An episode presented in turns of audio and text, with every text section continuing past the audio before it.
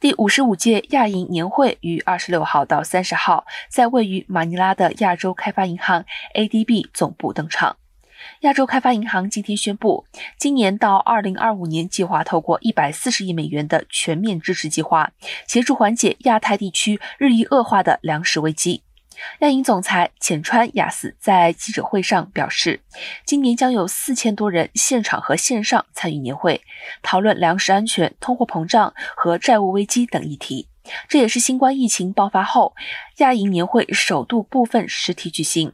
亚银四月预测，亚洲开发中国家今年和明年经济成长率分别为百分之五点二和百分之五点三，目前已经下修到百分之四点三和百分之四点九。